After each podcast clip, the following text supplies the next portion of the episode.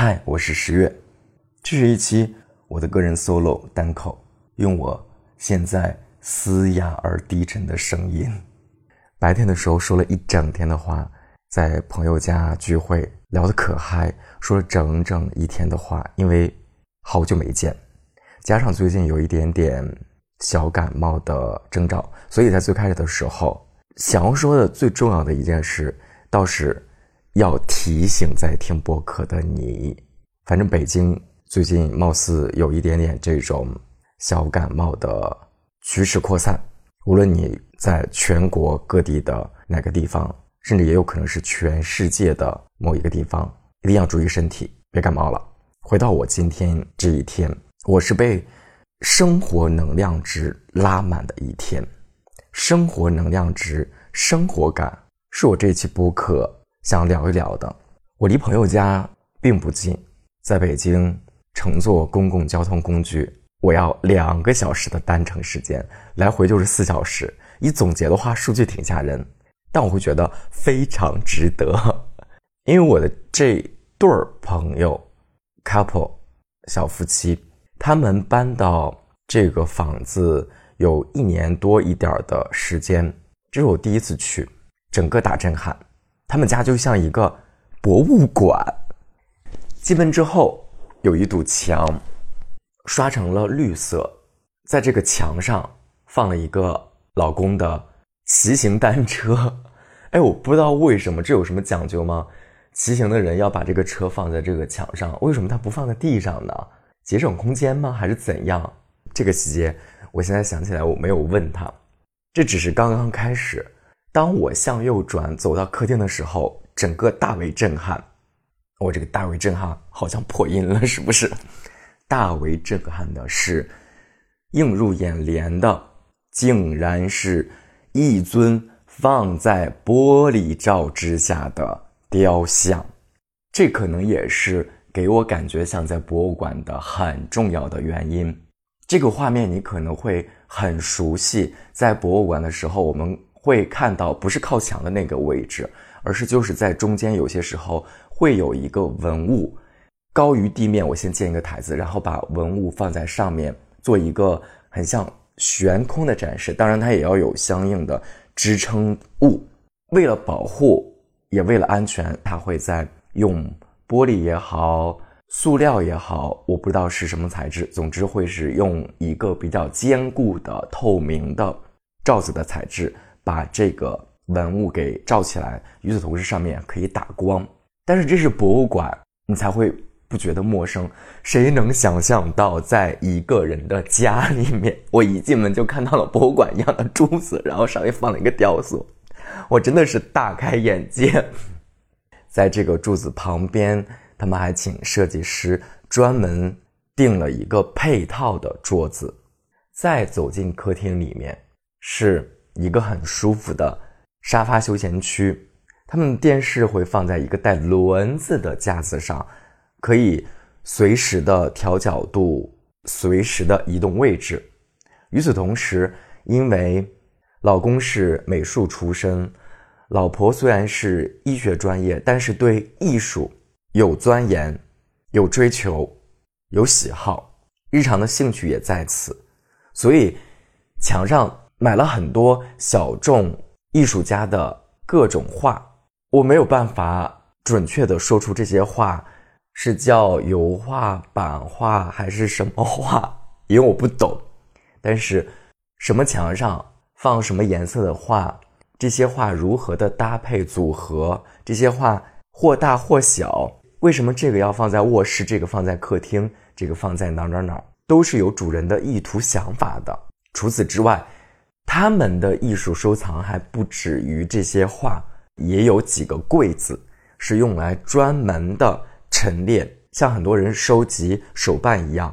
女主人的一大爱好是陶瓷杯、碟、碗盘，杯子是最多的，各种各样好看的杯子琳琅满目。我们就聊这个杯子，在下午应该聊了两三个小时，不知疲惫。朋友在介绍的时候特别的兴奋，我听了也津津有味儿。我没有想到杯子如何烧制出来，每一个杯子背后都或者是一个艺术家，或者是一个艺术工作室。每一个造型是为什么？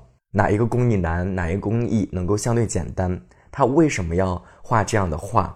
每个杯子又会有各种各样的细微的区别。一个人，一个艺术家，他的想法呈现在了一个器物上，这个器物就是它的一种表达。在好朋友在给我讲那个杯子的时候，我那个时候就突然之间迸发出一个画面。这个时候我们要不要开一个直播？他在没讲完一个杯子的时候，我就特别想要说出那句“上链接”。好想买，但这些杯子大多数价格还真不便宜。杯子对于我来讲，可能就是日常喝水的一个器皿，但是对于真正喜欢它的人来讲，它也会使用在日常生活当中。但与此同时，它也可能就是一个收藏。它的杯子已经多到需要至少是两个柜子起来进行收藏，上百只倒还不至于，但。小一百只、几十只是有的，很遗憾，因为博客没有画面，我是不是应该用语言再形容一下我看到的这些杯子，会让听的你能有更具象化的想象呢？那我就试图说一说还存留在我印象当中很有意思的杯子。我先讲一下，图案只是杯子非常表层的一个外表。每个杯子的图案当然都可以不同。这个艺术家他的所有杯子都有马作为头像这个元素。这个艺术家全部都在画山水田园画、自然景观、鸟呀、花呀、虫啊、鱼啊。这个艺术家都在画 Tom and Jerry 猫和老鼠。这个艺术家在创作一些类似于像几何图形、抽象的一些图案。这个艺术家会围绕每年的生肖，比如今年现在依旧还是兔年，所以都是兔子的图案。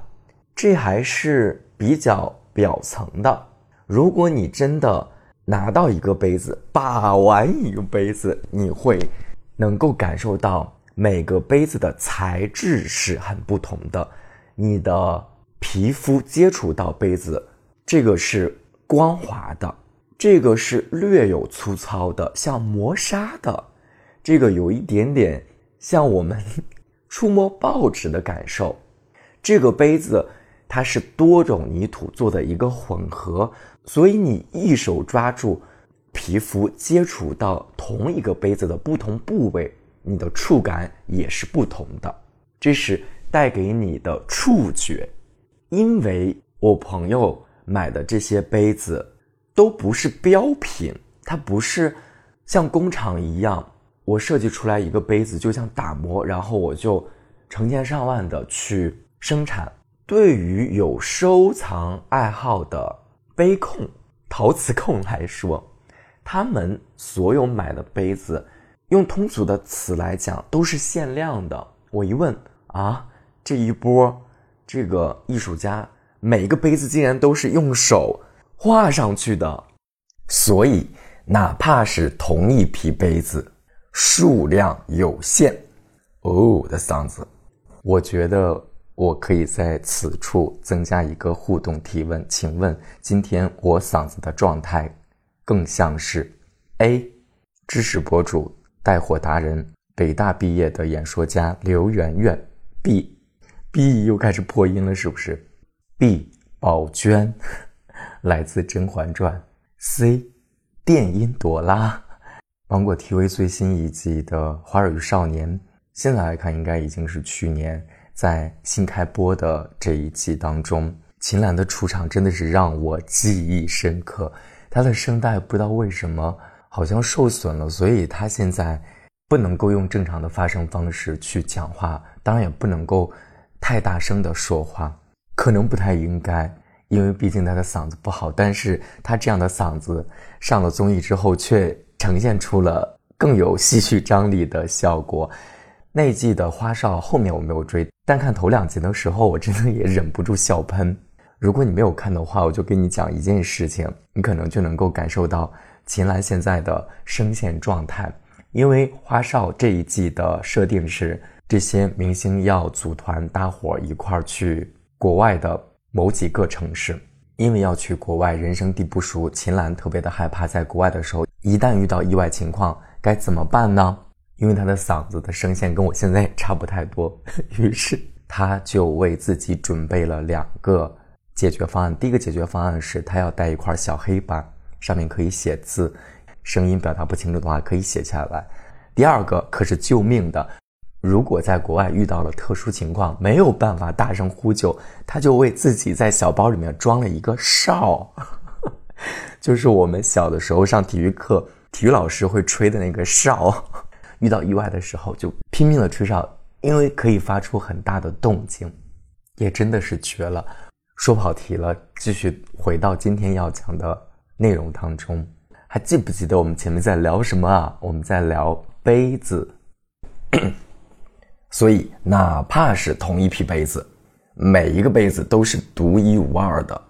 哪怕主题相似，图案构思相似，但是在画的时候一定会有细微的差别。有一些图案是很复杂的，比如说我画一只鸟，它的羽毛很多都是很纤细的；我画一个动物，它的皮毛、它的毛发就像人的头发丝一样，是很纤细的。有些画是艺术家要画上去的，有一些杯子它是用不同种类的泥土拼装在一块儿，然后他去做一个横切面，这个横切面切下来一条一条，我再把它给卷在一块儿，竟然就是一个图案。这个是有点超出我想象范围之外的事情，特别的立体思维，再通俗一点点。去理解，就有点像我们手里拿着一个杨桃，它看上去的形状就是一个香瓜一样的椭圆形、扁长形，但与此同时，因为它不是像香瓜一样的整个的圆滑，而是它是有棱有角的，它有几个棱角。我们一刀切下去，每一个剖面、每一个横切面都是一个五角星的形状。很多艺术家。就是可以让你肉眼看上去一大坨放在那儿，但你一横切面下去，它竟然是一个图案。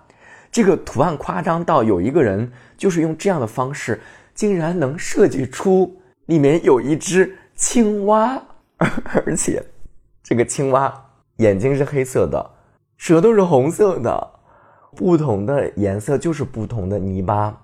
我没有单独的上色。但我不同的泥巴，我要把它拼凑在一块儿。我一个横切面下去，我一方面要有个图像，然后我在烧之前，它就是泥土是一种颜色，但我烧之后，这个泥土就会变成另外一种颜色。我觉得太神奇了。这一只青蛙，它并不是用你的画笔画上去的，而是要把不同的泥土拼接在一起。我还要拼接成一个面团儿。我每一刀下去，我的每一个横截面形成了一只青蛙。这只青蛙。最开始的时候裸色可能也看不太出来，但是我一烧制，所有的颜色突然之间就像被施了魔法一样，活灵活现的就出现了。当然，我的描述实在是太不专业了，有可能我的描述也有误。这只是我一个外行人在听到我的朋友给我讲这些我不了解的信息、我不了解的东西之后，我的一个理解跟我的一个消化，也有可能我的理解。是错误的。如果被专业的人士听到了，也请见谅。有可能我的描述也是错误的，但就是这样一个小小的杯子，它既有艺术性，实际上它也是有很多技术性在的。我觉得很有意思，是我之前完全不了解的。我的这个朋友玩杯子，哎，就好像很多人在玩文物，这个类比可能也并不准确。他。进入到杯子圈儿有四五年的时间，我问了一下，他墙上的画我能够理解，因为这个艺术形式，大家日常生活当中，哪怕我没有这样的爱好，但是也能够知道，如果是一些小众的有名的画，他们是有收藏价值的。比如说，我自己很喜欢我，我买来挂在自己家里，但如果我真的想把它当做一个藏品。我真的放到网上去卖，去市场上去流通，它也是具有商业化的流通价值的。但我真的不知道，原来这个杯子也是可以用这样的模式去流通的。我的朋友还开玩笑说，如果有一天需要钱，这些杯子实际上也可以拿到网上去重新流通。包括因为它的杯子实在是太多了，有一些个杯子，你买回来之后，你会发现原来它的实物跟你想象的还是有差别的。那这样的杯子，它也可以放到闲鱼上，放到网上去转手去卖。甚至于有一些，因为它的限量性、它的艺术性，它甚至于可以用比这个杯子的原价有可能是几百块钱一只杯子，但我还可以用比原价更高的价格放到网上去流通，放到市场上去流通。这样一听，其实就是艺术品在市场上流通的这样的一个路径。杯子好像讲了很大的一个篇幅，因为这真的是我们下午聊了很久的一部分。所以你看，哪怕是日常生活，有人可以把它过成生活艺术，但是对日常生活的在意，并不仅仅是因为艺术，而也在于细节。比如说，当我们走进厨房，把我们的目光往下看，来到地面，因为他们的厨房地面是大理石，正方形一块一块的铺出来的。他们搬进来之后，做了一个处理，就是。在大理石地板与地板之间的地缝上，要再涂上一个类似于是什么地缝胶还是什么之类的。我听下来，只是为了要让这个地面看起来更平整的同时，也会更美观。这就是小的细节。生活有些时候就是细节。那生活还可以是什么？生活还可以是感受。走进他们的卧室，他们是一个两室一厅的格局。哪怕我们走进那个朝北向的。卧室，朋友和我说，他最喜欢这个房子的一个点是，现在因为是冬天，我们看不到这个景象。如果是春天、夏天、秋天的时候，他们这个低层正望出去是一棵很大的大树。北方的冬天是有点太肃静了，哪怕有植被，但基本上户外的植被都是枯萎的状态。但是他们窗户外面就是一棵大树，如果在春天。夏天、秋天的时候，外面还会有绿树成荫。能发现这样的细节，在意这样的细节，享受这样细节的人，也一定是一个生活感受力强的人。哦，我应该要补充一下，实际上这个房子并不是他在北京买的房子，而是一个那个词是不是叫做公租房？因为工作的原因，我的这个朋友。可以申请，他们应该也是要评积分，去整个单位的所有的员工都去申请的这个公租房，位置在北京四五环的样子，一百二十平左右，两室一厅两卫，我不知道是不是他们的使用空间做的很有效率，我的实际感觉是这个房子。比我想象的一百二十平怎么还要大呢？每个月房租七千到八千之间，大概是这样一个价格。实际上，你说这个价格，哪怕是公家的房子，但这个价格你说便宜吗？也并不便宜，因为这个房子他们讲，实际上不至于是毛坯房，但他们住进来的时候，这个真的就是徒有这个空间，给你简单的刷了一下墙。没有任何一个家用电器，没有床，没有任何的家具，所有的一切都需要你自己重新进行规制。但因为小两口工作又很稳定，从我的角度来看，这个房子对于他们来讲也有足够的稳定感、安全感，不用担心说哦哪一天房东不想租给你了，我这房子要卖了，怎样怎样都不会。如果我的工作没有发生什么变动。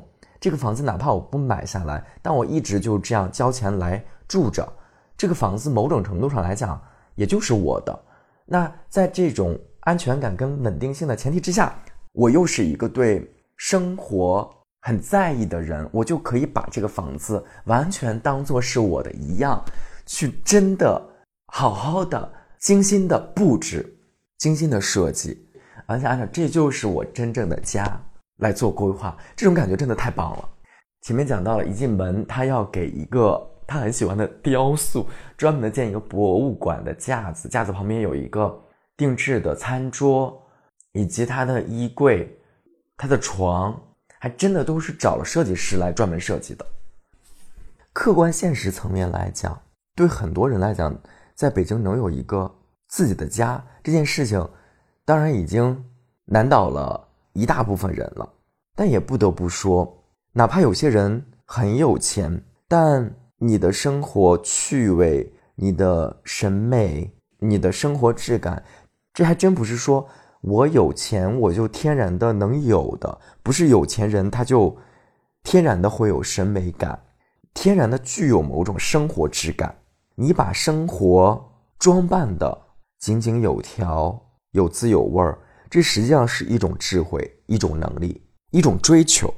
我的朋友把钱花在了这些他自己喜欢的事情上，但同时她老公也在打趣他的老婆说：“你看，他买了这么多东西，花了这么多钱，但他的那双鞋已经穿了五年、穿了六年、穿了七年。”从来都没有换。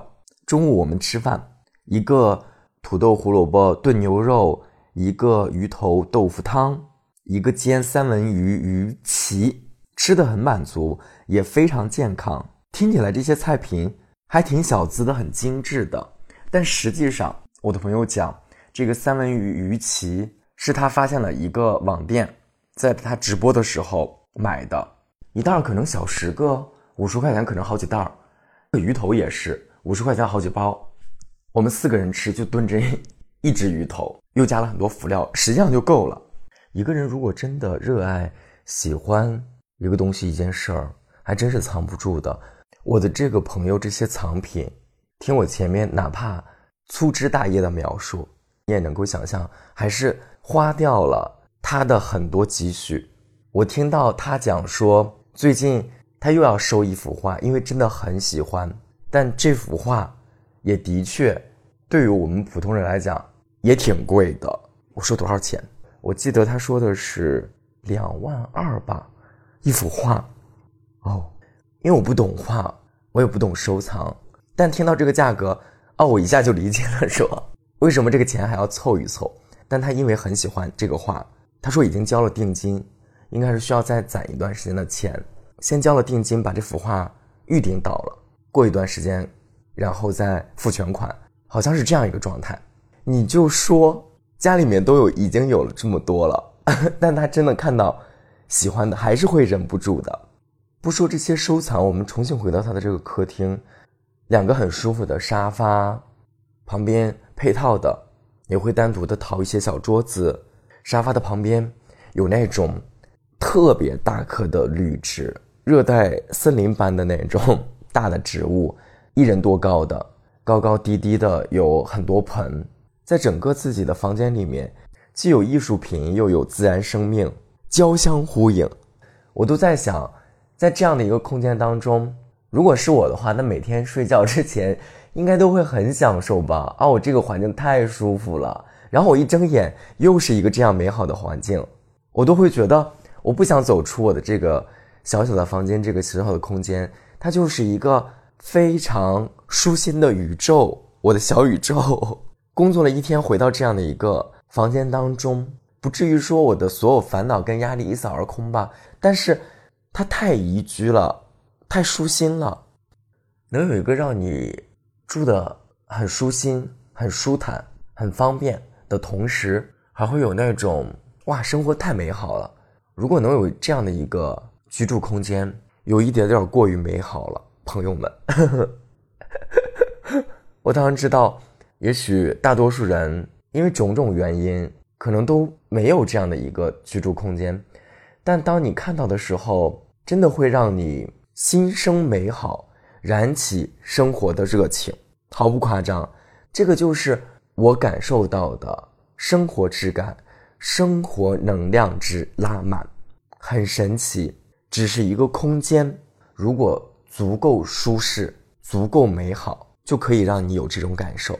哎，这样说，貌似也并不全对。毕竟空间是很客观的一个存在，也一定因为这个空间里面有你喜欢的人。我跟朋友们在这个空间里面吃饭、聊天、走来走去、闲逛，我都有点像在寻宝。你问一问，这个房间设计的巧思。是你想的吗？你当时怎么想的？房间的主人也会很兴高采烈的给懂得欣赏他的人，给他的朋友讲，你看，除了你看到的这儿，那儿还有一个什么什么哦。下午还带着他的 VR 眼镜体验了一下虚拟现实的游戏，舒服的空间，舒服的人，幸福的一天。晚上回来，朋友送我们出门，他把他的滑板单车也拎了出去。我第一次体验了一下滑板单车，底下两个轱辘，很苗条，前面还有手把。我看朋友滑的特自如，特流畅。我想这个难度应该也不太高吧，我就试了一下。没想到我上去之后真的是摇摇欲坠，那个震颤频率啊，不要太搞笑。就他们在旁边都问我说：“你这是真的还是在表演？真的那么难把控吗？你这是不是在表演？”当然不是，我不知道是不是我的平衡感真的太差了。我就说这个车把太灵活了呀，我只要把这两只手放到这个车把上，两个脚离开地面，想要用一个惯性往前冲的时候，哦，这个车把灵活到就一直左右摇晃，我控制不住这个车把呀，所以我就会很用力，想狠狠地握紧这两个车把。但朋友就说。你反而不要那么用力的去握那个车把，去把握那个方向。你再试试。我还真没想到，当我没有像最开始那么用力的时候，我真的就完成了很平滑的滑行。那一瞬间就好像应验了那个很经典的老故事，那个寓言：你的手里如果有一把沙，你握得越紧，沙子反而都流了下来，你反而松一点儿。你能抓住的沙子好像会更多。在进行滑板车的时候，也是我性格的一个展现。我很多时候还是挺紧绷的，没有那么的放松。别说在工作当中了，在生活当中，很多时刻好像也是这样的。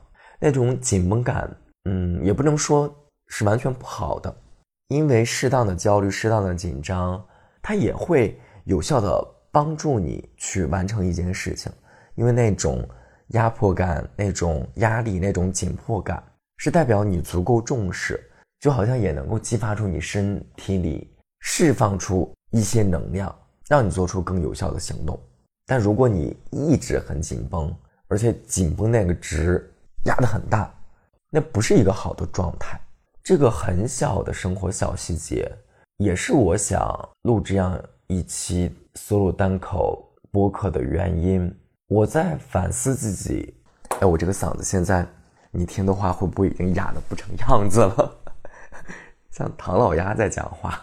我在反思，我有些时候可能把做播客这件事情想的会不会太重了？因为你过往的职业经历，你就是做内容行业的，当然你足够重视，你就会觉得说你不允许自己做一些太随意的那个词儿叫做水的东西，但。其实还有一个角度，就是轻松跟随意，有些时候也是内容的一种风格。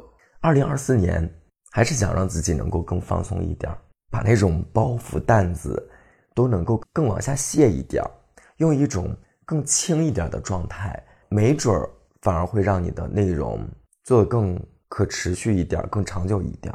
如果你把一个东西搞得特别的重，自己压力很大。耗费的时间精力，最后一盘算下来，觉得性价比极低，结果又不是特别的理想，那应该很心碎吧？从朋友家回来到家，我从包里面掏出来了几条他给我的饼干，其貌不扬的饼干。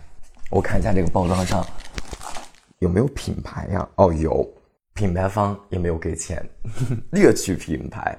下面写的是黑松露火腿苏打饼干。我没有吃过这个口味，还有一排小字藜麦奇亚籽风味儿，长条形，长度是巴掌大小，小包装，独立包装。撕开每个小包装里面有三片饼干。在我录播客之前，我忍不住打开了一袋儿，惊艳，我都破音了，惊艳！没想到这饼干这么好吃，我回头要搜一下，看这饼干贵不贵。今天可真是美好的一天，这句话。在我来看，是一句至高评价。而现实中的今天，对我来讲，我也真的觉得是很美好的一天。